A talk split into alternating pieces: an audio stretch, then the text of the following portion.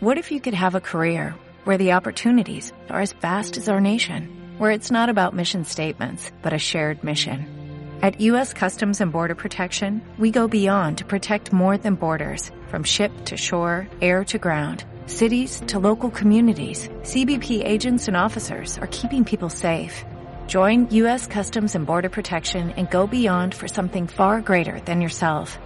Learn more at cbp.gov/careers. Day, more than a billion shares change hands on America's major stock exchanges. But it may be the most important street on earth, Wall Street. En cierre de mercados, Wall Street.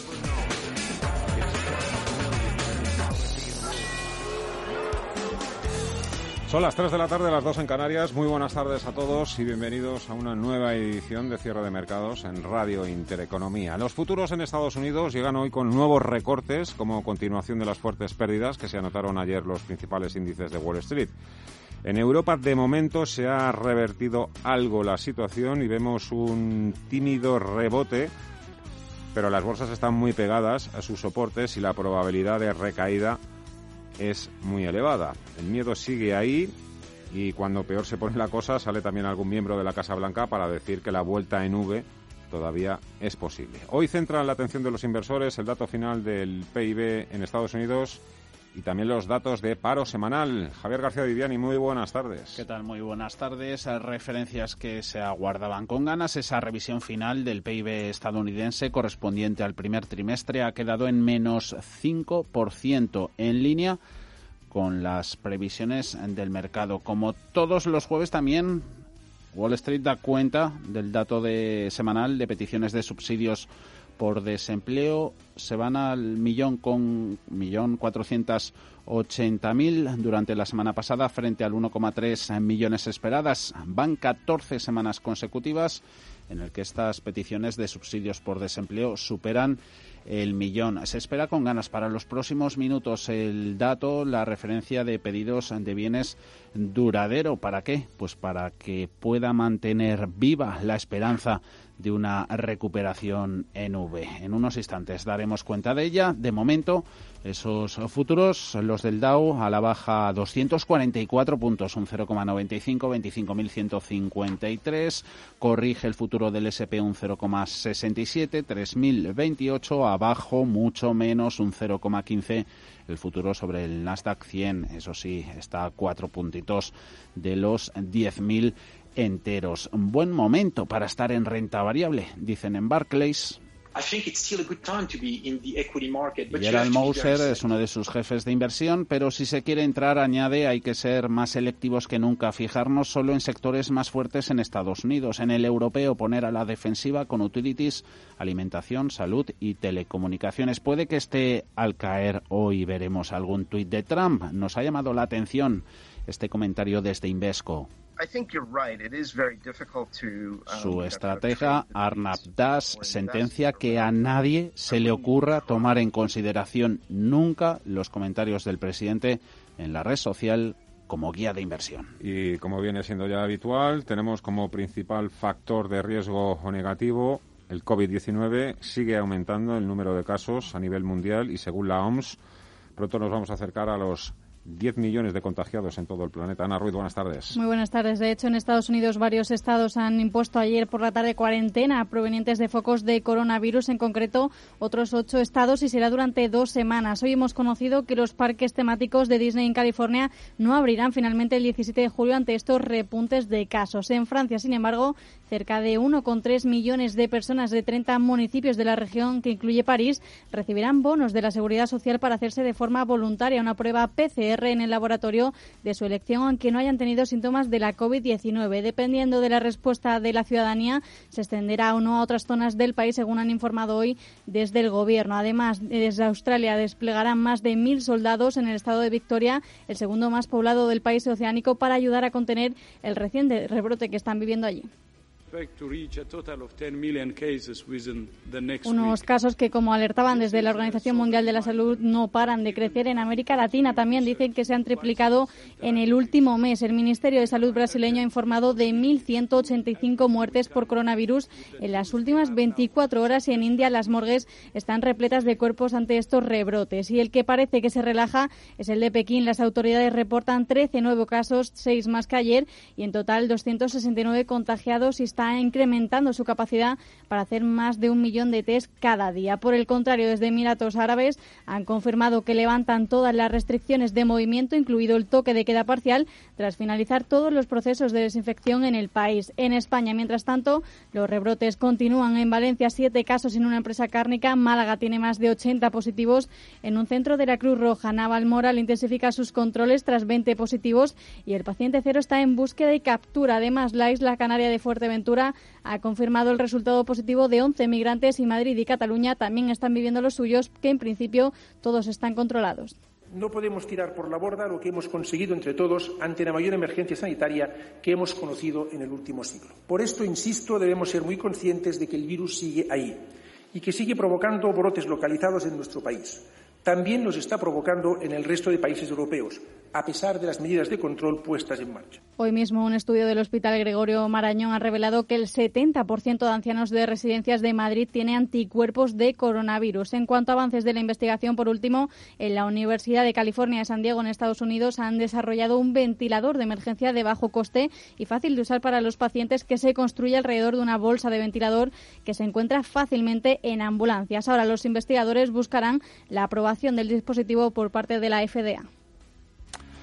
La tendencia en el Nasdaq y en el resto de índices norteamericanos sigue siendo al alza, pero mucho menos fuerte que, en anteriores semanas. Y por si todo esto no fuese suficiente, prefiero a los contagios, los altos niveles de sobrecompra, subidas tan alocadas que ha tenido, por ejemplo, el índice Nasdaq, bueno, pues el candidato demócrata Joe Biden sigue ampliando su ventaja en las encuestas sobre Donald Trump. Paul Mirgo, buenas tardes. Eh, buenas tardes. El mapa electoral empeora para Trump a cinco meses de las elecciones presidenciales. El ex vicepresidente Joe Biden se distancia con un 47% frente al 38% del republicano, según un sondeo nacional de la CNBC realizado en junio, cuatro puntos más que en abril. Sin embargo, Trump sigue siendo el favorito entre los votantes preguntados por quién tiene la mejor política económica. Otra encuesta nacional eleva 14 puntos la diferencia entre el demócrata y el republicano.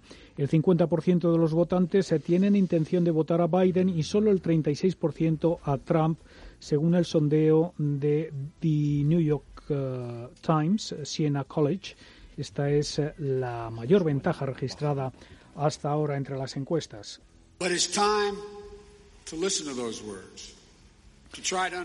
Biden sale beneficiado con un mayor apoyo entre los votantes jóvenes y eh, entre las personas con mayor poder adquisitivo. Asimismo, consolida su base al ver una ganancia de siete puntos en su aprobación entre los demócratas. El presidente Trump pierde terreno considerable entre los independientes, sufriendo una caída de 11 puntos aunque ese segmento de independientes no se ha pasado al bando de Biden y siguen en, el campo de los indecisos. La encuesta de la CNBC, eh, realizada a 800 estadounidenses en todo el país, se realizó del 19 al 22 de junio y tiene un margen de error de más o menos 3,5%. Trump de momento solo aventaja a su rival demócrata en el tema económico, pero Biden tiene una ventaja de 14 puntos en el tratamiento del coronavirus, 16 puntos en atención médica y 25 puntos en políticas de igualdad racial. Biden incluso tiene una ligera ventaja en varios de los problemas principales del presidente, como son la inmigración y la relación bilateral con China. Aún así, el índice de aprobación del presidente Trump en la economía cae al 46% desde el 52% de abril. Y acaba de llegar un buen apoyo para las bolsas, pero aún así va a ser complicado darle hoy la vuelta a la situación, a esta tortilla. Leemos en Bloomberg que Nueva York ha publicado por primera vez desde el 18 de marzo un número de hospitalizaciones por debajo de los mil pacientes. ¿Se ha notado algo porque ha reducido las pérdidas en los futuros sobre los índices estadounidenses? De fondo también está hablando Kudlow, pero no dice nada nuevo. Asegura que el país, la economía, no volverá a cerrar de nuevo. En Intereconomía, cierre de mercados, ahorro, inversión y mucho más. Con Fernando La Tienda. Las bolsas vuelven a estar hoy bajo mucha, mucha presión, como si quisiesen volver a acoplarse a la realidad de la situación económica de la que han estado tan alejadas durante los meses del confinamiento, como si hubiesen decidido que subir sin tom ni son, un poco a lo loco, tampoco tiene mucho sentido, y más cuando las previsiones del Fondo Monetario Internacional ayer mismo dibujaban un escenario eh, bastante sombrío. En el que las subes no aparecen por ningún lado, es más bien una salida en L, aunque el señor Kudlow de la Casa Blanca hoy siga insistiendo en que la vuelta en V de la economía norteamericana sigue siendo posible. Claro, es lo que tiene que vender a su opinión pública, que será la que tendrá que votar el próximo 3 de noviembre. El incremento de los casos de virus en Estados Unidos y otros países no se puede negar, pero tampoco nos vamos a creer que este incremento se está produciendo porque estén aumentando al mismo tiempo los test, los test serológicos. Ahora bien, pensar que las bolsas han echado el freno porque está repuntando el número de contagios es tan simplista como peligroso y el sesgo psicológico tiene también mucho peso en las decisiones, ya que el miedo a perder siempre es mayor que la satisfacción obtenida por los beneficios. Y ahora mismo hay más miedo a perder lo ganado que la esperanza de poder hacer un buen negocio. ¿Quiere decir esto que el mercado va a dejar de subir por impulsos como hasta ahora ya sea por el Nasdaq, por la narrativa de la recuperación en V o por la lluvia de billones con B de los bancos centrales. ¿Alguien se atreve a decir que esto no vaya a volver a pasar? No es lo ideal, pero sucede y sucede sobre todo cuando hay escasez de alternativas a la renta variable. Igual que lo ideal es que los inversores compren fortaleza y no debilidad extrema, también hay grandes excepciones y acciones que están haciendo su agosto en junio por la divina mano de los bancos centrales que puestos a comprar compran ya hasta bonos de empresas que están en quiebra. Así que no hay nada imposible en este mercado. A veces lo mejor es no intentar buscarle los tres pies al gato o buscar explicaciones a lo que ni los grandes profesionales de la inversión son capaces de explicar. Aunque aquí tratamos de, hacerlo todos los días, de lunes a viernes. España también es un país que ha estado demasiadas veces al borde de la quiebra, como ahora. Eh, la deuda, según la previsión que lanzó ayer el Fondo Monetario Internacional, se va a disparar hasta el 124% del PIB, menudo sofoco. Eso quiere decir que esa deuda casi casi perpetua nos va a ahogar y a asfixiar durante décadas a nosotros, a nuestros hijos y a nuestros nietos, pero, pero todo se hace más llevadero gracias al Banco Central Europeo y a los tipos de interés, al 0%. Sin embargo, reducir el déficit que el Fondo Monetario Internacional estima en el 13 y pico por ciento, bueno, será el 13, 14, 15 por ciento, punto arriba, punto abajo, eso ya eso, amigos, ya es harina de otro costal y hasta los miembros más populistas del gobierno de Pedro Sánchez lo saben y lo reconocen, aunque no lo digan en público. El gobierno lleva varias semanas consecutivas intentando enviar fuertes señales con el equilibrio presupuestario a Bruselas, haciendo manifestaciones para abonar el camino de las grandes reformas o el recorte del gasto público. El problema es que en Europa tampoco deben fiarse demasiado de Pedro Sánchez y eso es un contratiempo también para su mano derecha en el Ministerio de Economía, Nadia Calviño, que ya es oficialmente la candidata de España para llegar a la presidencia del Eurogrupo, para llegar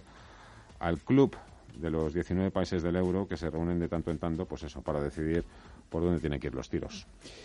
Sí, eh, Calviño, de 51 años, eh, tiene una amplia trayectoria en las instituciones europeas antes de asumir la cartera económica del Ejecutivo de Pedro Sánchez.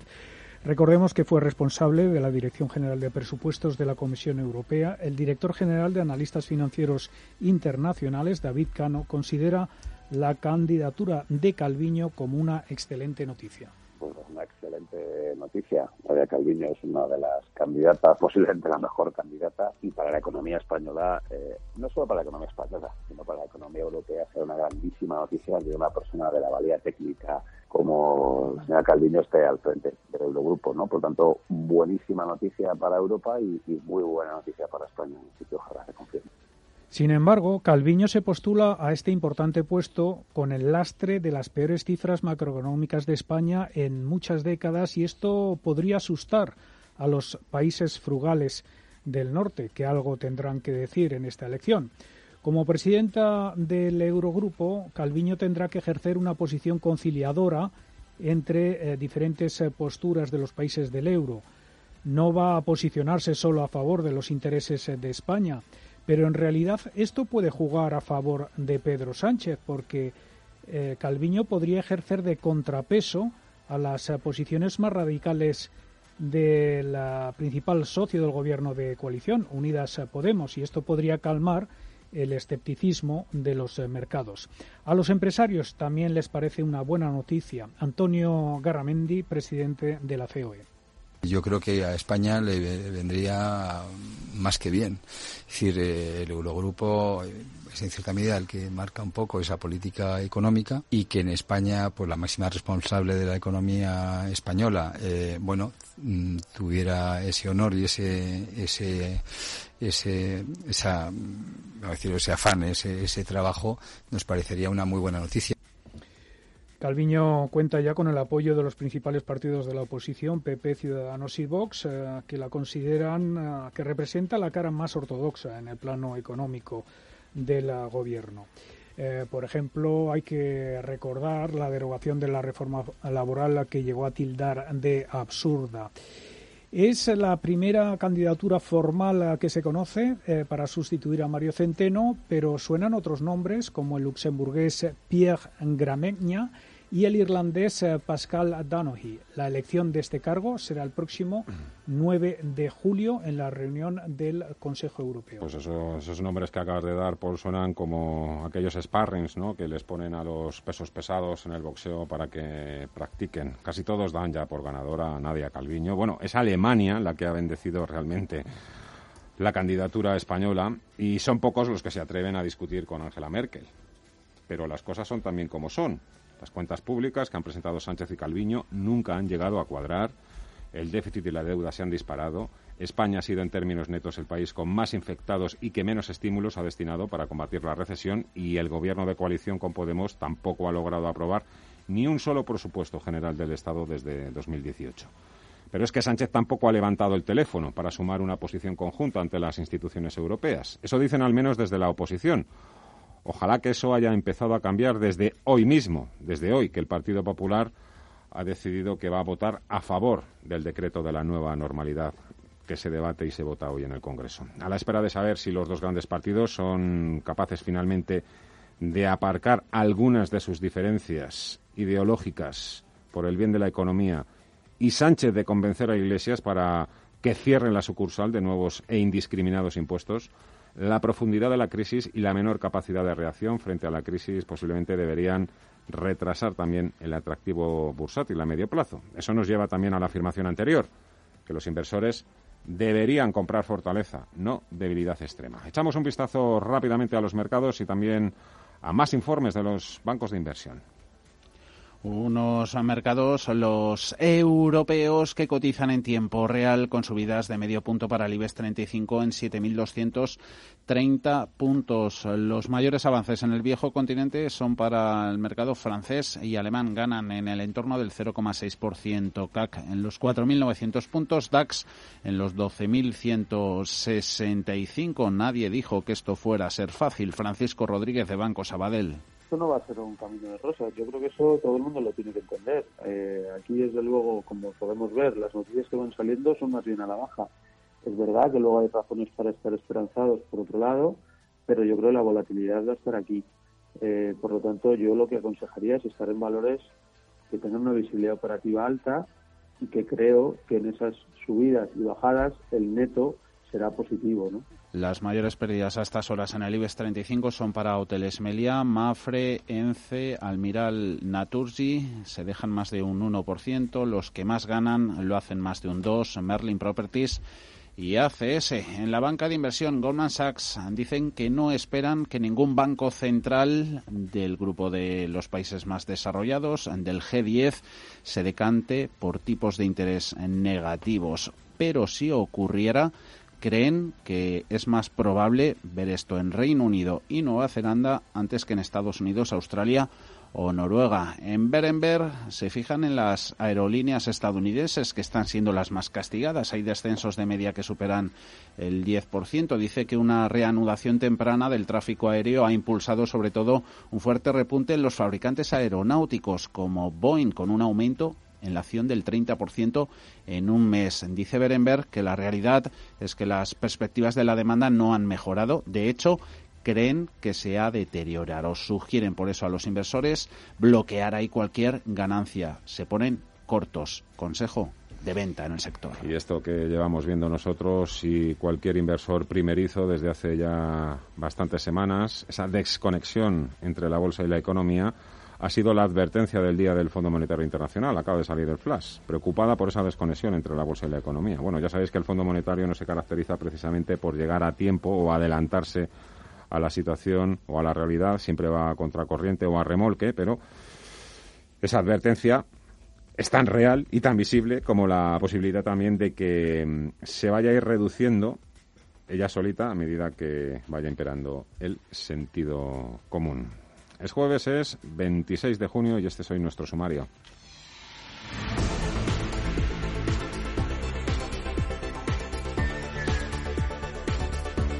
El margen fiscal con el que cuenta el Gobierno para apoyar a la economía es muy limitado. Las ayudas a las empresas y contribuyentes no llegan al 0,9% del PIB, según el Instituto Bruegel. Otros países igualmente golpeados por la pandemia, como Italia, Portugal o Alemania, han movilizado estímulos muy superiores. Con un déficit previsto de doble dígito para este año y una deuda en torno al 120% del PIB, la reforma tributaria se hace prácticamente indispensable en España. La incógnita es saber qué impuestos se van a subir. Los de nueva creación, como tasa Google o tasa Tobin, no parecen ni oportunos ni suficientes, según Valentín Pich, presidente del Consejo General de Economistas, y por lo tanto habrá que tocar otros impuestos importantes. Todo indica que algún impuesto indirecto importante habrá que tocar, o es posible que haya que tocar y, que la renta, porque a ver, eh, impuestos como el IVA o como las retenciones de las personas, pues son recaudaciones automáticas e inmediatas, ¿no? Para llevar el gasto público hacia los niveles de la eurozona, España tendrá que mejorar la recaudación tributaria. Según el Banco de España, la crisis será más intensa en nuestro país por los menores estímulos fiscales. Por lo tanto, las, las, ayudas del Fondo de Reconstrucción Europeo se hacen imprescindibles. Y si algo está claro es que Europa le preocupa y mucho al gobierno de Pedro Sánchez y lo ha demostrado una vez más dejando a un lado todas las propuestas que quería la formación morada de Pablo Iglesias en la Comisión de la Reconstrucción. Entre ellas se encontraban el impuesto a la banca con el que pretende recuperar buena parte de las ayudas públicas inyectadas al sector financiero en la pasada crisis, una banca pública para paliar los problemas económicos derivados de la crisis por el coronavirus y un impuesto a los ricos, del que ya habló María Jesús Montero, ministra de Hacienda y portavoz del Gobierno.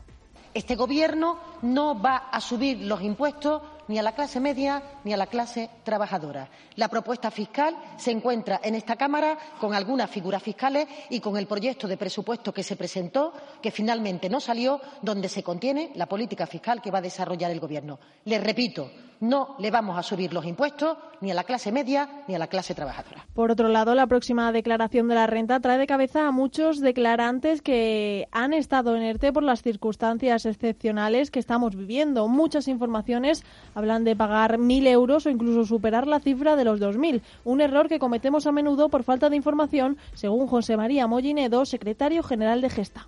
Las informaciones que se están vertiendo parten de un error de concepción, de no entender tal vez el funcionamiento del impuesto, que piensan que el resultado de la declaración, si tienes pocas retenciones, es que te aumentan la tributación. No, no aumenta la tributación. Lo que ocurre es que en un supuesto teórico que no existiera retenciones, a cuenta, la persona recibiría en su banco las nóminas brutas sin descuento de retenciones y todo lo que no se le ha retenido a lo largo de un año lo tendrá que ingresar al año siguiente cuando presente la declaración de la renta. Hemos hablado con él para que nos resuelva todas las dudas de cara a la próxima campaña. El Congreso de los Diputados acaba de aprobar el decreto de nueva normalidad tras el acuerdo alcanzado entre el Partido Socialista y el Partido Popular. Tras semanas de desencuentros, el principal partido de la oposición ha votado a favor de esta norma que nos va a regir mientras dure la pandemia y que se tramitará como proyecto de ley. Los populares han acordado la integración de enmiendas, modificaciones y ampliaciones. Escuchamos al ministro de Sanidad, Salvador Illa, y desde el Partido Popular a Ana Pastor. Señorías, pido su apoyo para convalidar esta norma, ya que es esencial para articular nuestra respuesta frente al COVID en la nueva normalidad, porque facilita la prevención y la actuación en caso de posibles brotes del COVID-19 y porque contribuye a la coordinación de todas las administraciones sanitarias. Va a contar con el apoyo de nuestro grupo, porque esto se tramita como proyecto de ley. Pero le quiero decir que este proyecto de ley tiene que contener todas las medidas para que podamos estar preparados y también para aprovechar y hacer reformas estructurales. El decreto de nueva normalidad ha conseguido 119 votos favorables, los únicos en contra, los de Vox y las tres fuerzas independentistas catalanas, además de Bildu. Y más acuerdos hoy en el seno del Ejecutivo. El ministro de Seguridad Social, José Luis Escribá, ha anunciado que hay consenso para extender las ayudas a los autónomos por el COVID hasta el 30 de septiembre. A partir de esta hora está previsto que se den los detalles. El texto se podría llevar mañana al Consejo de Ministros extraordinario, donde también se ratifica ratificará otro acuerdo de última hora que acaba de llegar, el de la extensión de los ERTE. Y en los mercados, según Vanguard, en los últimos próximos 10 años y con una volatilidad media de entre el 17 y el 23%, debemos esperar rentabilidades en small caps entre un 6,2 y un 8,2%. La diferencia entre inversión value y growth es muy amplia, mientras que en la primera encontraremos hasta un 9,6%, en la segunda se limitará al 6%. Esto en Estados Unidos, pero lo cierto es que en España también cuentan con buenas perspectivas en el terreno de los robo-advisors, aunque después detallaremos lo que nos han comentado. Hemos hablado con algunos de los protagonistas dentro de este sector en nuestro país con Phil Capital, Investme, Finicens y Finanbest para saber de primera mano cómo han cambiado los costes y cómo los han abaratado. Cobramos un coste de gestión que está entre el 0,15 y el 0,45%. Nuestras eh, comisiones de custodia están entre el 0,09 y el 0,16%. Eh, hemos bajado las comisiones por eh, la, ya 20 veces desde el lanzamiento de nuestra firma. Nuestro precio no ha variado. Creemos que es lo suficientemente barato para dar un servicio completo. Se ha demostrado plenamente vigente, basado en la automatización, los bajos costes y la diversificación global. También hemos hablado con ellos sobre cómo actúan en su caso ante una crisis como la que hemos vivido. Phil Capital nos decía que han personalizado mucho más. Investment les aconseja lo mismo que a sus clientes antiguos. Finanbest cree que esta crisis ha demostrado la plena vigencia del modelo, mientras que a Finicens le ha ayudado a mantener la rentabilidad. 0,8 billones de dólares. Esa era la capitalización de todo el mercado Nasdaq a finales de la burbuja tecnológica, a principios de los años 2000. Por aquel entonces, el valor de todo el Dow Jones era de 4 billones. Veinte años después, el mercado electrónico alcanza ya los 19 billones y medio. Toda la economía de Estados Unidos, su PIB es de 19,14 billones. La de la zona del euro no llega a los 12 billones. Cifras que marean. Si no fuese porque las grandes tecnológicas también están en el Standard Poor's 500, hace tiempo que el Nasdaq le hubiese la comido la tostada al mercado más amplio. Le queda todavía por crecer Ojo que los ciclos son cambiantes. Ricardo González es gestor de GPM y autor del Código de Wall Street. A medida que ese buen comportamiento de la tecnología se desarrolle, evidentemente beneficia más al Nasdaq, pero también va ganando peso en el estándar por 500. No obstante, no debemos de perder de vista que aunque ahora efectivamente la tecnología sea el sector que mejor se está comportando y está beneficiando a su vez al Nasdaq, los ciclos son cambiantes. Ahora mismo funciona bien la tecnología, pero nadie nos indica que en un futuro lo vaya a seguir haciendo. Capitalización de Apple 1,6 billones, Amazon 1,3, Microsoft billón y medio. Entre las tres superan el PIB de Alemania e igualan el de Japón. Bueno. Enseguida vamos con el primer análisis del día. Será con Inés del Molino de Redders. A continuación hablaremos de un producto que está transformando la inversión en el mercado forex de divisas, X-Rolling con eBroker, a partir de las 5 de la tarde.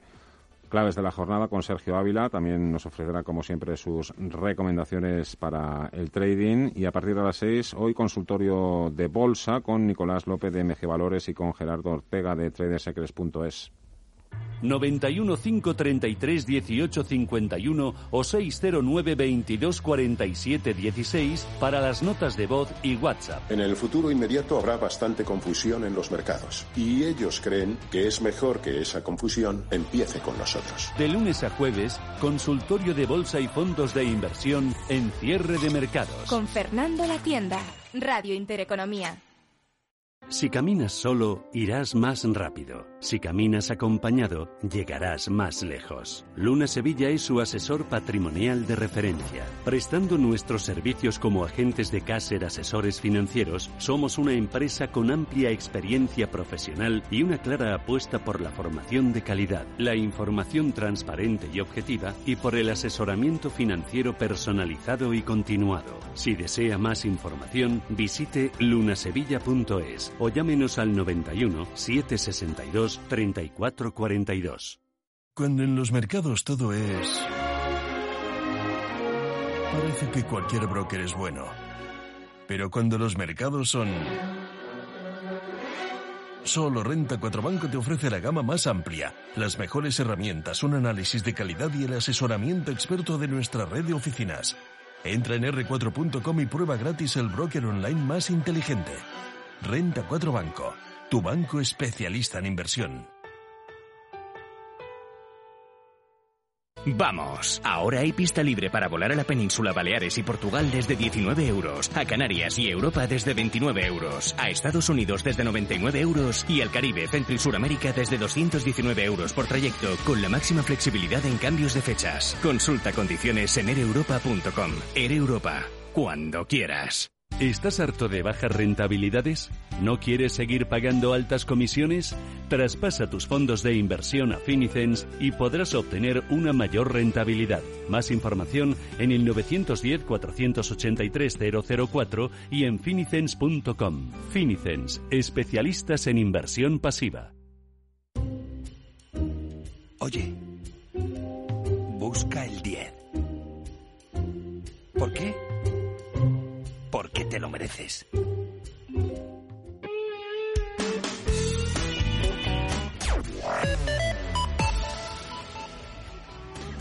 Viviani, ya tenemos esa apertura en Nueva York, en Estados Unidos. No sé si el último dato de infecciones en California ha conseguido eso, darle la vuelta a la tortilla de lo que hablábamos antes. No del todo, pero sí ha conseguido, por un lado, que el Nasdaq 100 tecnología haya empezado en positivo, con subidas del 0,17, recuperando los 10.020 puntos y ha aligerado las pérdidas en la apertura del contado. SP500 con descensos del 0,17, 3.045, solo 90 puntos cede el Dow Jones.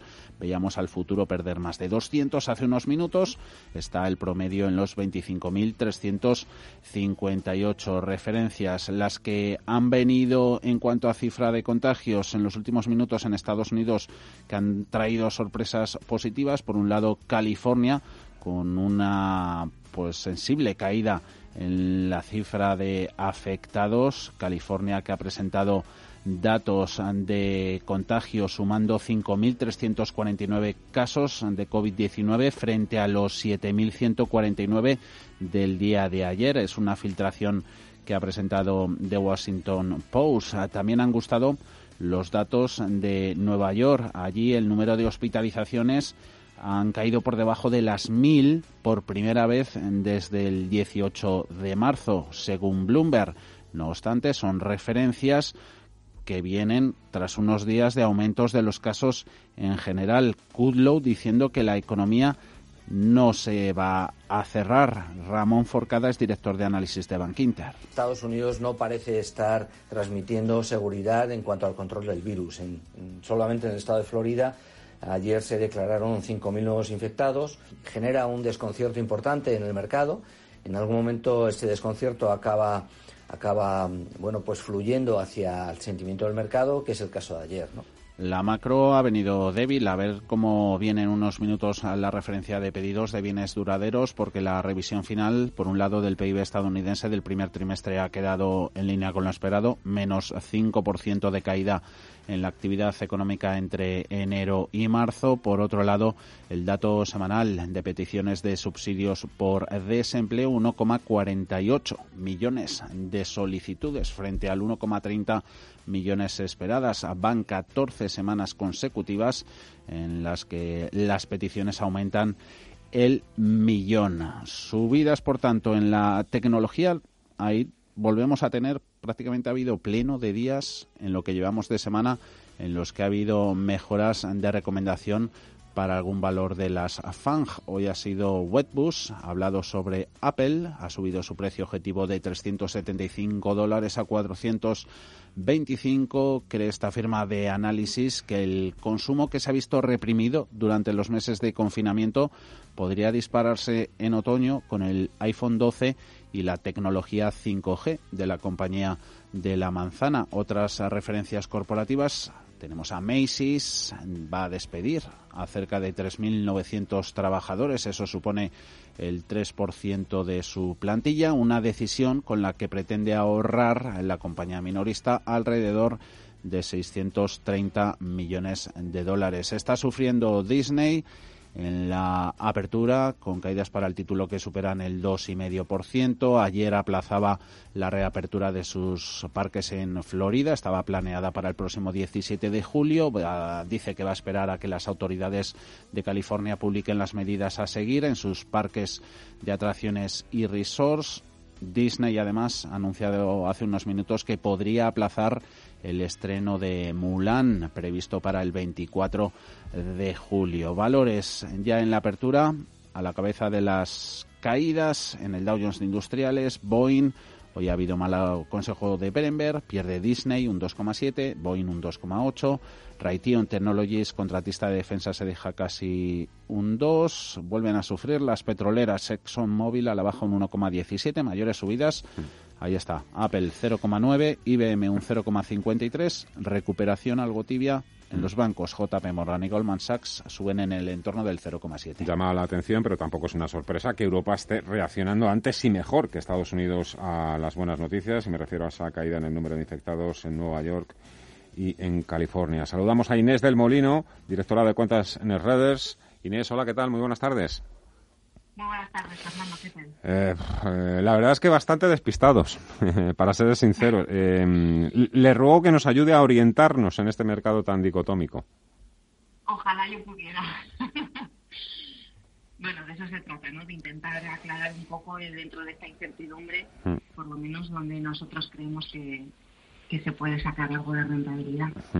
Eh, estos días que volvemos a ver importantes correcciones en el mercado, ¿es porque vuelve el miedo o es que hay una mayor conexión entre la bolsa y la economía? Normalmente los mercados, y todos yo creo que ya nos hemos dado cuenta, se adelantan de una manera bastante significativa a los avances o retrocesos de la economía.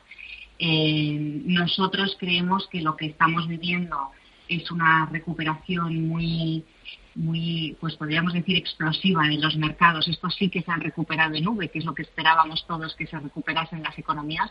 Los que sí se han recuperado en forma de V, como digo, son los mercados, pero mm, todas las noticias van a afectar. Lo que no podemos olvidarnos es que todavía estamos en el ojo del huracán de la pandemia y por lo tanto la volatilidad se va a convertir en nuestro aliado o porque va a ofrecer muchísimas oportunidades nosotros lo encontramos como un aliado porque somos gestores activos, pero en cualquier caso no es tanto por miedo, simplemente es porque las noticias van a afectar, porque el miedo a un rebrote va a afectar sin duda eh, y los mercados lo, suelen ir anticipando.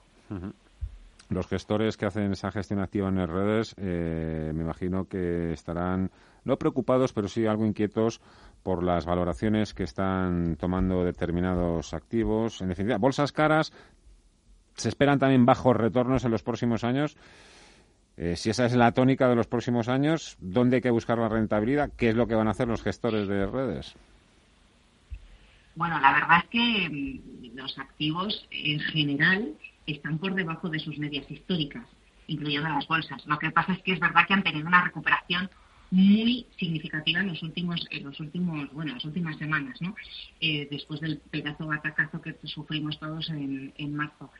Em, nosotros estamos encontrando rentabilidades, por ejemplo, en renta fija corporativa, en bonos que emiten las compañías, en deuda corporativa, nos parece que tanto Estados Unidos como Europa eh, ofrecen muchas alternativas para todavía rascar buenas rentabilidades a pesar del estrechamiento de diferenciales que ya hemos vivido.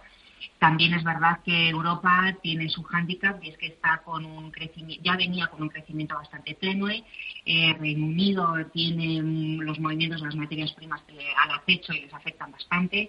Eh, los mercados emergentes son vulnerables a las divisas. Eh, pero aún así nosotros seguimos encontrando que la renta variable tiene una prima de rentabilidad que merece la pena aprovecharla. No obstante, dicho esto, hay que decir que nosotros en redes seguimos con una eh, posición de cautela absoluta. Es decir, nos parece que estamos todavía inmersos en esta incertidumbre, no sabemos si vamos a ver nuevos cierres de economías, por lo tanto, más deterioro para todo eh, a, lo largo de este año y eso nos hace ser muy cautelosos y muy precavidos. Por lo tanto, sabiendo que los bonos de gobierno pues no funcionan como refugio como en crisis anteriores, lo que tenemos que tener, intentar tener es una cartera muy, muy diversificada, ser conscientes de que hay que alargar los plazos y también, como bien decía, ser conscientes de que los retornos que vamos a encontrar van a ser menores de los que hemos visto en los últimos años que han sido excepcionalmente altos. Por lo menos es nuestra forma de verlo. Tipos bajos, no, no, voy a decir que para siempre, pero sí para los próximos 10 años al menos, y retornos más bajos de los que hemos vivido en los últimos años. Siempre, siempre está bien escuchar estos sabios consejos. Inés del Molino, en Redders, ha sido un placer, muchísimas gracias, que tenga buena tarde y hasta el próximo programa. Igualmente, muchísimas gracias. Adiós. Un fuerte abrazo.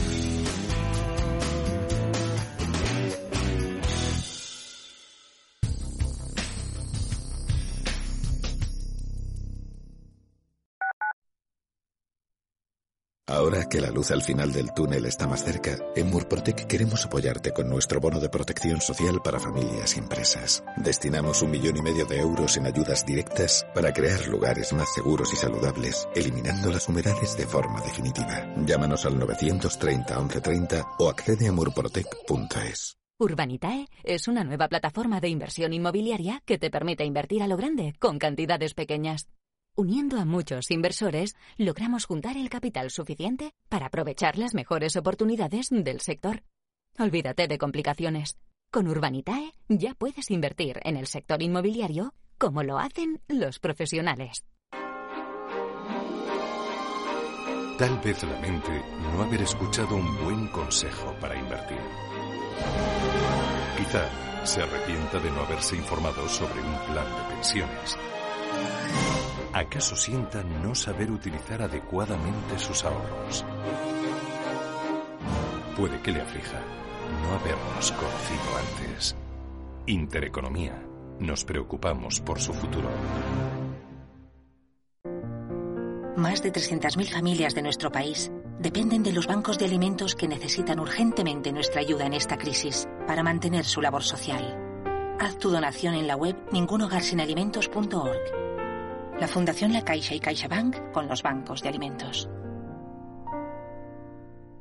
Prístino es una casa de comidas contemporánea situada en el Paseo de Eduardo Dato 8 de Madrid. Nuestra carta incluye platos madrileños tradicionales y se completa con sugerencias del día, carnes y pescados, callos, verdinas, potajes, pisto, rabo de toro. Contamos con una amplia terraza. Prístino, Eduardo Dato 8. Reservas en el 91 737 3640 y en restauranteprístino.com.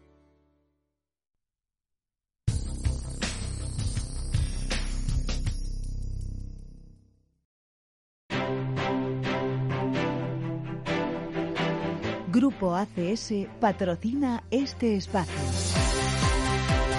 El IBEX en su conjunto muy paradito, eh, frenado, a la espera de ver cómo se van desarrollando los acontecimientos y, bueno, seguimos viendo que hay más compañías cotizando a la baja que, subiendo, ¿no? Mm, sí, se nos están viniendo un poquito abajo, vuelve debilidad al mercado estadounidense, Dow se vuelve a dejar más de 200 puntos, hace unos minutos entraba Milán en caídas del 0,3, IBEX 35 ahí está, pues subiendo un ligerísimo 0,04 en 7.199 puntos hace unos minutos. MERS del Banco Central Europeo ha dicho que el QE, la política de estímulos, debe ser instrumento temporal en crisis. DAX también gana un ligerísimo 0,07, K40 también con sus ganancias cosechadas a lo largo de la mañana en peligro. Dentro del IBEX 35 los números rojos han ido a más en el sector turístico se deja Hoteles Media un 2,9 y AG un punto y medio. Entre medias sufren cíclicas como ENCE,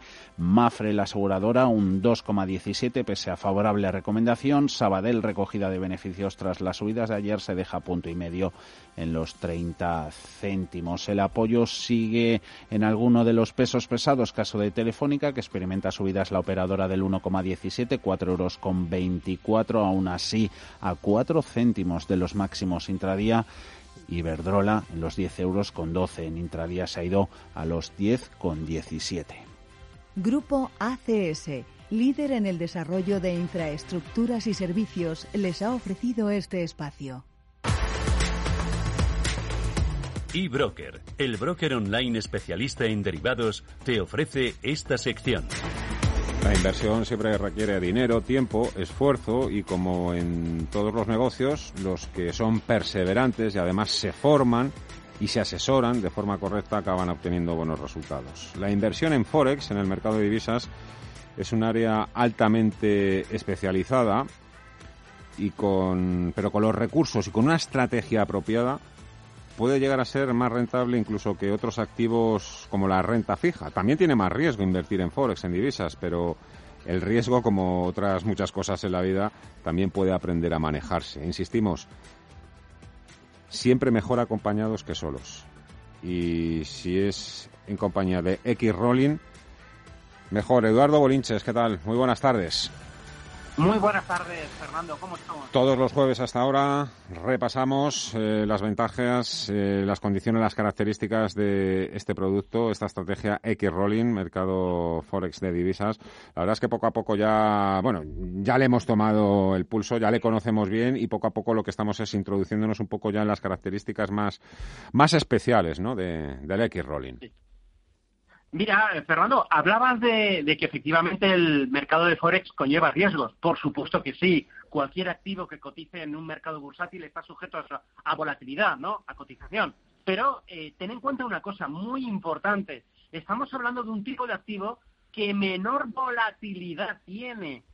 Si no, el ESMA, por poner un ejemplo, el regulador europeo, eh, no le permitiría a los inversores apalancarse al tope máximo de 30 veces. Te pongo un ejemplo. En Forex nos podemos apalancar 30 veces. En índices, eh, CFDs sobre índices, por poner un ejemplo, solo podemos hacerlo 10 veces.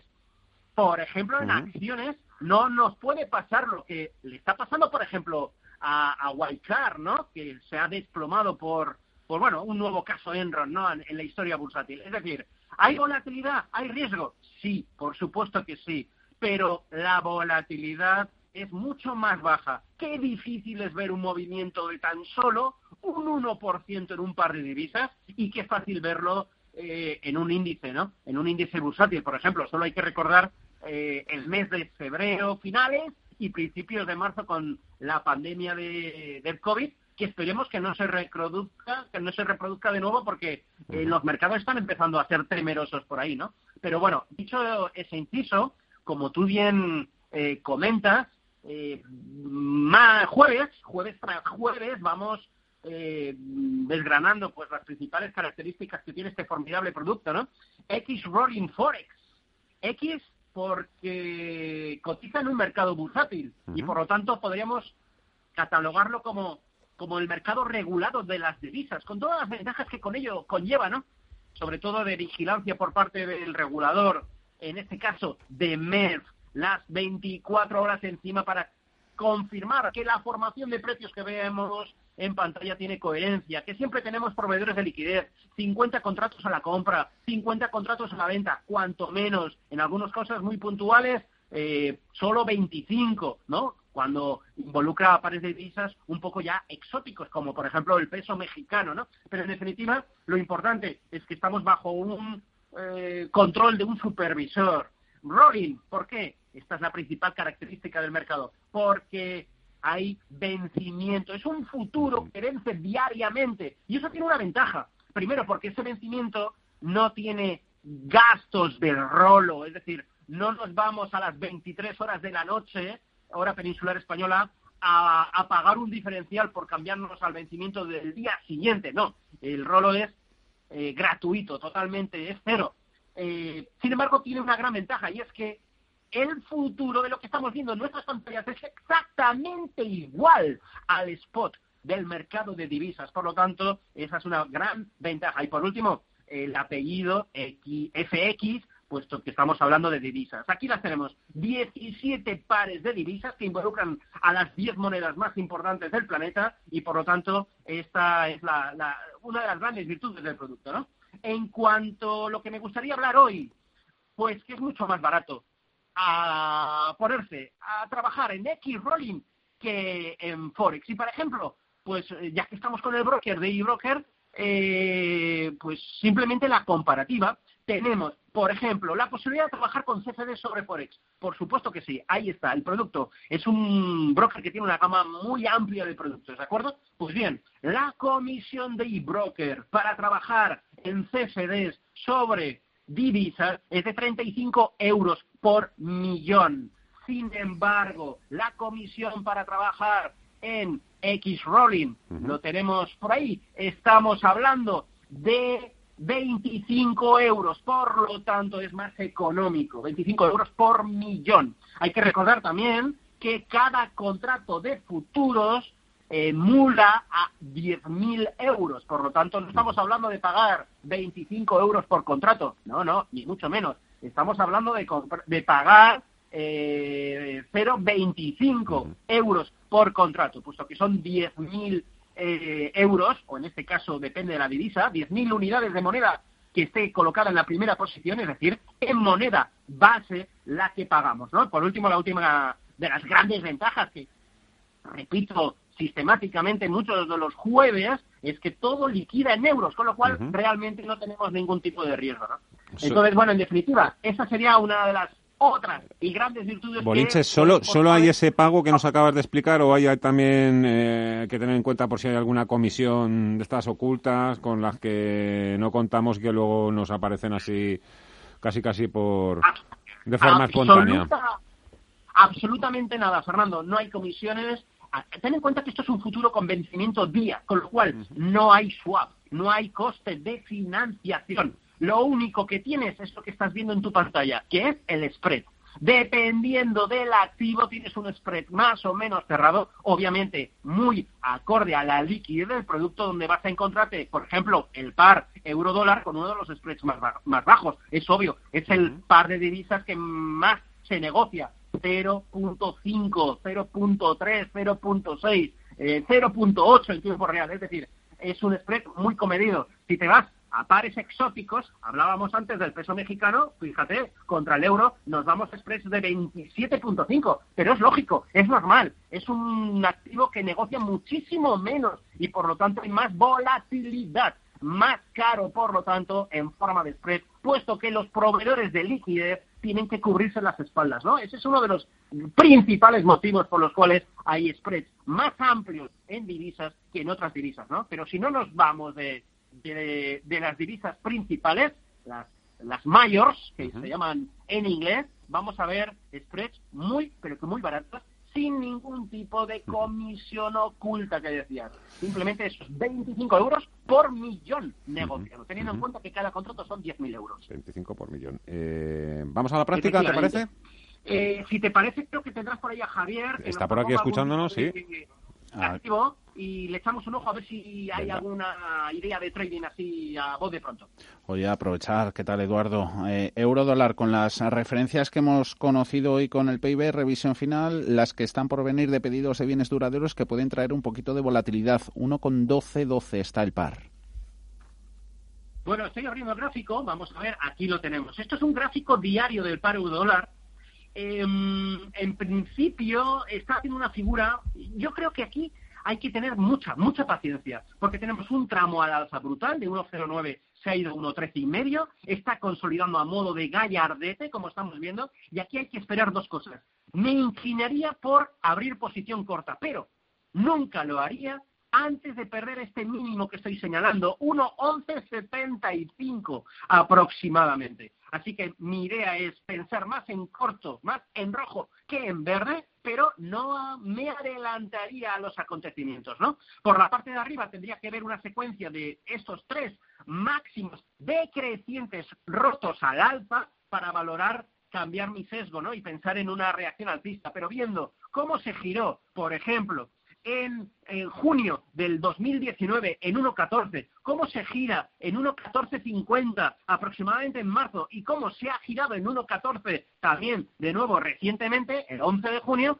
yo creo que al final acabaremos viendo cómo cede ese soporte de 1.1175 aproximadamente. Perdiendo ese nivel, yo eh, abriría cortos. Esto me lleva a pensar, por ejemplo, también otra divisa que, involucre al dólar estadounidense, una de las más importantes, muy negociada, el dólar contra el yen, debe estar haciendo algo parecido y quizás, quizás en el muy corto plazo nos dé, aquí lo tenemos, esta es la idea, esto es un gráfico de 30 minutos, atención, porque aquí voy a hacer esto un poquito más gráfico, más grande, este es el gráfico que yo quería ver, 30 minutos, impulso claramente alcista en el que, atención, estamos ahora poniendo en duda el super soporte de 107.20. Perder este nivel con consolidación o con confirmación, mejor dicho, de pérdida de 107, también buscaría el lado correctivo. Línea tendencial ascendente en 30 minutos que se está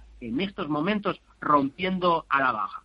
Muy buena idea también. Lo veo, sí, señor. Cada vez, cada vez me parece más interesante y me imagino que durante los próximos jueves también eh, me imagino que tocarás otros palos, no sé, porque ya hemos hablado que es un mercado regulado, hemos hablado de los vencimientos, que no tiene vencimiento este producto, de la bidireccionalidad, del apalancamiento, hoy del coste, nos quedan todavía muchos puntos.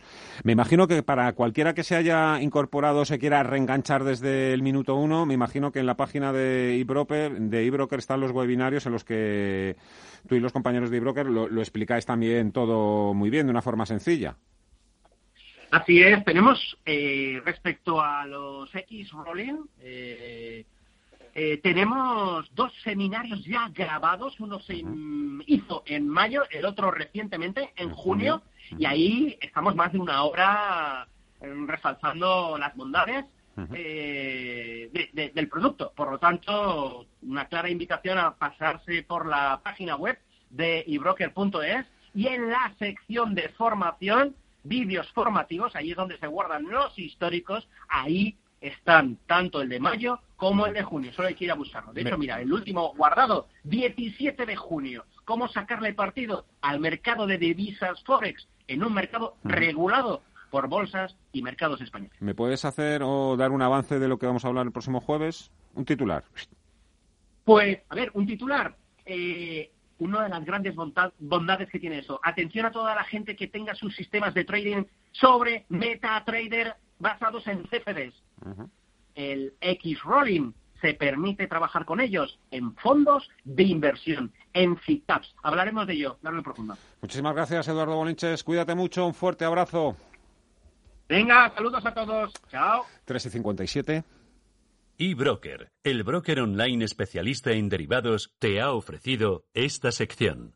¿Te gustaría invertir en divisas con la transparencia y seguridad de operar en un mercado regulado? Descubre con eBroker los nuevos futuros X Rolling FX y accede al mercado internacional de divisas desde tan solo 0,0025%. X Rolling FX de MED. Por fin Forex en mercado regulado. Pruébalos ya en ebroker.es. A los futuros X Rolling les aplica la normativa CNMV sobre CFDs. El 79,85% de las cuentas de inversores minoristas pierden dinero en la comercialización con CFD con este proveedor. Debe considerar si comprende el funcionamiento de los CFDs y si puede permitirse asumir un riesgo elevado de perder su dinero.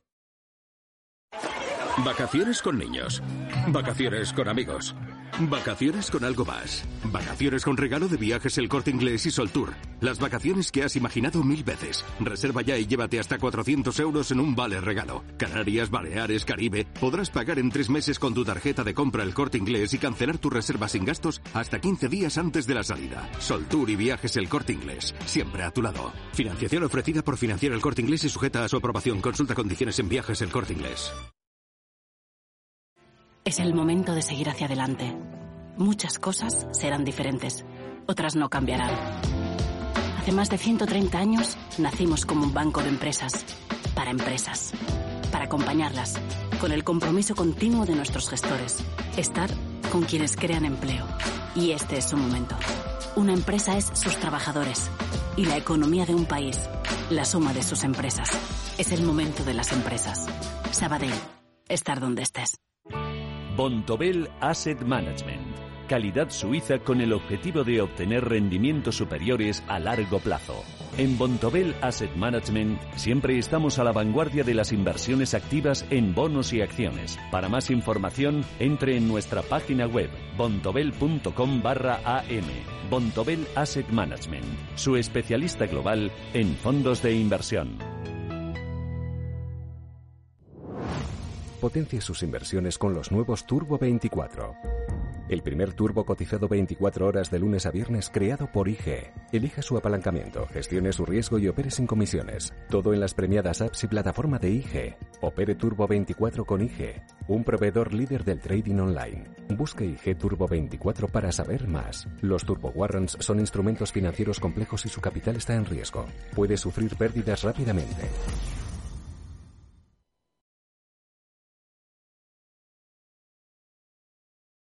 Son las 4 de la tarde, las 3.